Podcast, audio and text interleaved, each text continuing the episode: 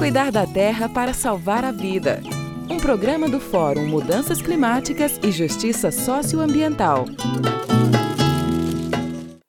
Cuidado com o mar.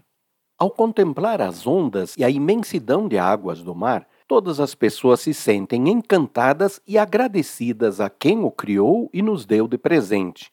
É um espetáculo maravilhoso e, ao mesmo tempo, assustador, pois nos sentimos pequenos e frágeis frente ao desconhecido existente em tanta água.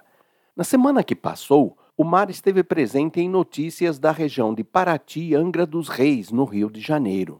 Apareceu de forma indireta e provavelmente poucas pessoas se deram conta, pois a notícia estava centrada mais na enchente, com desmoronamentos, derrubada de casas, morte de 15 pessoas. Ao falar da quantidade de chuva, 665 milímetros em dois dias, mais do que o normal para um mês da região, foi informado que havia muita umidade no mar e zona costeira. Precisamos prestar atenção a isso.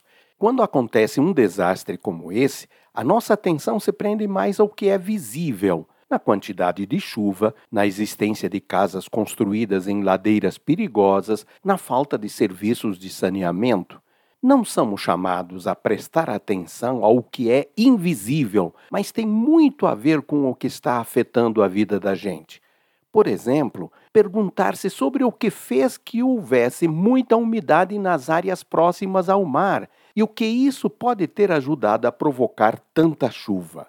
Em outras enchentes, a informação foi de que a temperatura da água do mar estava 3 graus Celsius acima do normal.